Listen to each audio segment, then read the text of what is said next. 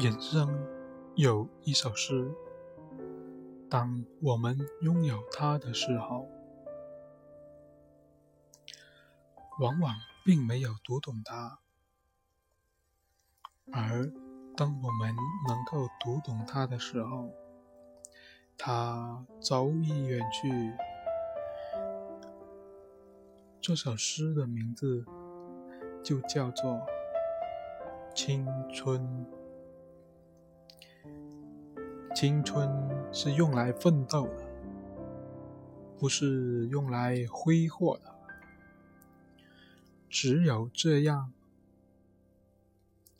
当有一天我们回首来路时，和那个站在最绚烂的骄阳下，曾经青春的自己告别的时候，我们才能够说。